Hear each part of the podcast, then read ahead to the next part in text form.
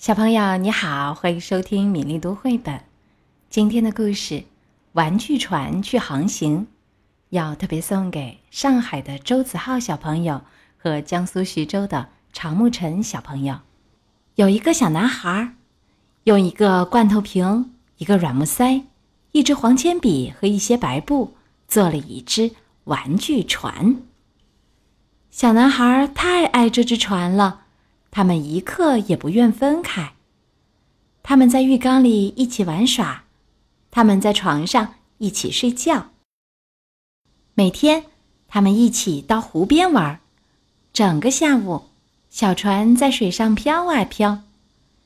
小男孩用一根绳子牵着船，从来不放手。船觉得这样挺好，不过有时候，他看着大船在湖上来来去去。不由得想，像那样自由自在的来来去去，会是什么感觉呢？有一天下午，湖上刮起了风，掀起了浪，乌云笼罩着整个湖面。小男孩的妈妈赶来，把小男孩拉回了家。由于他拉得太急，小男孩手里的绳子掉了下去，于是，小玩具船随着波浪。飘走了，小男孩大叫：“哎呀，我的船，我的船！”可是没有用，已经来不及了。狂风暴雨把小玩具船吹到了水深的地方，它在高高的巨浪间一起一落，浪尖水花四溅。接着，嘎嚓嘎嚓，开过来一艘绿里夹黑的拖轮，拖轮的舷边挂着一排旧轮胎。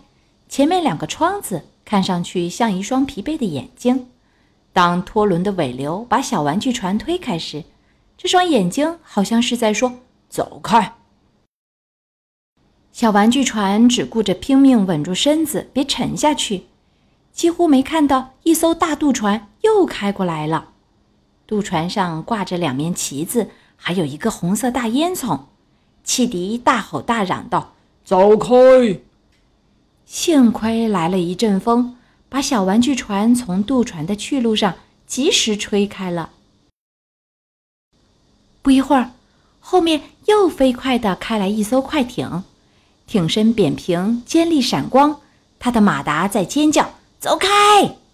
然后呼呼地开了过去，带起一股风，吹得小玩具船的帆簌簌抖动。小玩具船只觉得自己又渺小又害怕。这时，迎面又驶来了一大队急急忙忙回家避雨的帆船。小玩具船靠近一艘大帆船，它的船身是白色的，船帆也是白色的。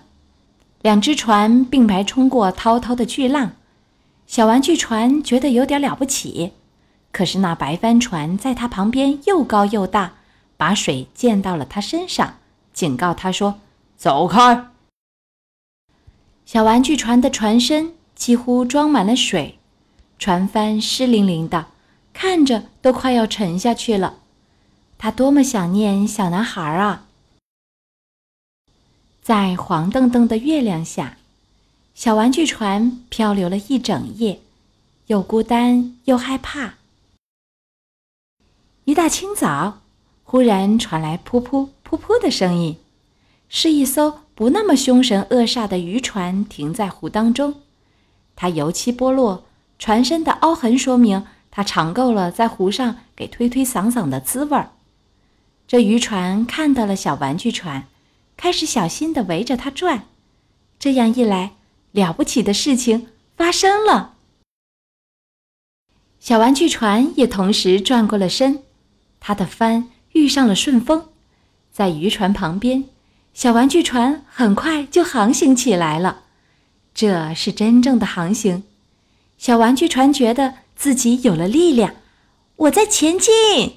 他对着风喊叫着。他觉得一切都太棒了，简直没注意到渔船已经开走。他也没有注意到面前的石岸和不远处沙滩上的那张黄椅子。他连小男孩也没有注意到，直到小男孩大叫：“哎呀，我的船，我的船！”小玩具船激动地挥动它的风帆，小男孩也挥手回答他。那天晚上，他们在浴缸里一起玩耍，他们在床上一起睡觉。第二天，他们又一起上湖边去。小男孩用绳子牵着小玩具船，不时地放开它。小玩具船总是会飘回来。他知道自己想要到什么地方去。玩具船去航行这个故事讲完了，希望周子浩和常沐晨两位小朋友喜欢这个故事。今天我们读一首冰心老奶奶的诗歌《纸船》。我从不肯忘记了一张纸，总是留着，留着，叠成一只一只很小的船儿，从舟上。抛下在海里，有的被天风吹卷到舟上的窗里，有的被海浪打湿，粘在船头上。我仍是不灰心的，每天的叠着，总希望有一只能流到我要它到的地方去。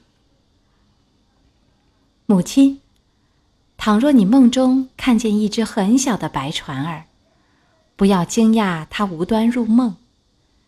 这是你挚爱的女儿含着泪叠的，万水千山，求他载着他的爱和悲哀归去。